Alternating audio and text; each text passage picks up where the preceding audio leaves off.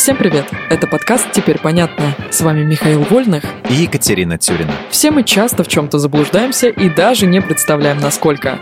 Поэтому здесь мы боремся с мифами и стереотипами.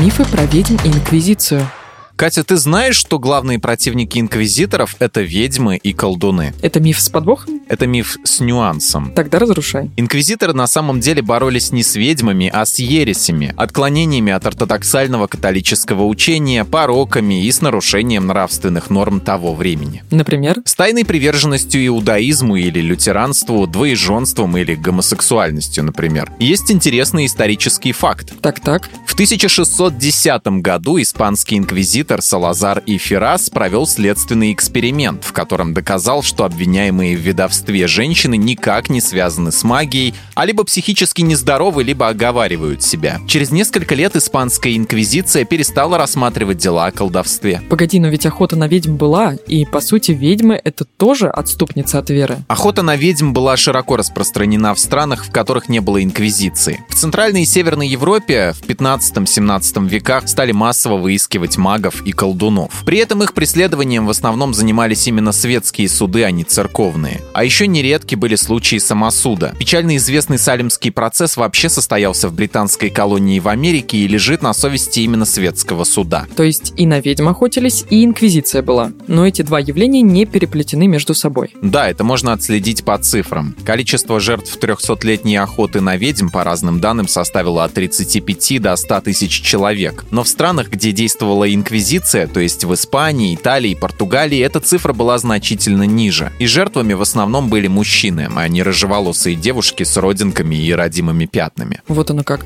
А я всегда думала, что инквизиторы старались сжечь каждого, кто попадал им в руки. Это миф. В отличие от светских судов, инквизиторы подробно документировали свою деятельность. Благодаря доступу к этим архивам мы знаем многое о ходе процессов и решениях церковных судов. Оказывается, трибуналы были не такими уж кровожадными, а приговоры довольно мягкими по нормам средневековой морали. В основном инквизиторы были образованными юристами, ведь в средневековой Европе монастыри были центрами науки и знаний. Поэтому церковники использовали следственные процедуры, заимствованные из практики Древнего Рима. Поиск улик, построение линии обвинения, выяснение выяснение беспристрастности свидетелей. Следствие и допросы они вели обычно тщательно и дотошно. Дела прям реально расследовали? Да, а чтобы не допустить случаев лжесвидетельствования, перед расследованием инквизитор узнавал у обвиняемого, нет ли у того врагов. Также разделялись понятия сознательного и несознательного деяния. Суд мог принять во внимание, в каком состоянии был человек, который, к примеру, произносил кощунственные речи. Да это же совсем не похоже на распространенное мнение об инквизиции. Я тебе больше скажу.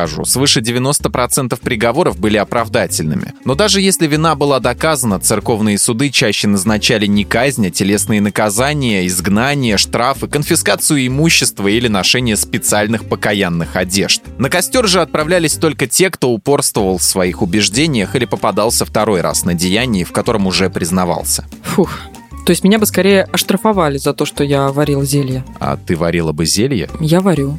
Но сейчас это вроде как называется мой домашний куриный суп.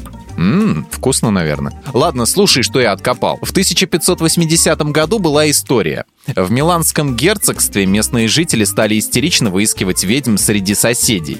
Инквизиторы арестовали 17 женщин, обвиняемых в колдовстве. Девять из них были оправданы сразу, еще пять после принесения клятвы, что они не ведьмы. Лишь одна женщина полностью признала вину, а две оставшиеся частично, но все они получили незначительные наказания. Получается, инквизиция скорее стремилась установить мотивы проступка, добиться раскаяния, а не просто наказать виновного. Все верно. Казнь же демонстрировала, что еретика не удалось вернуть католической вере и заставить раскаяться в содеянном. Например, Джордана Бруно сожгли только через 7 лет после начала процесса.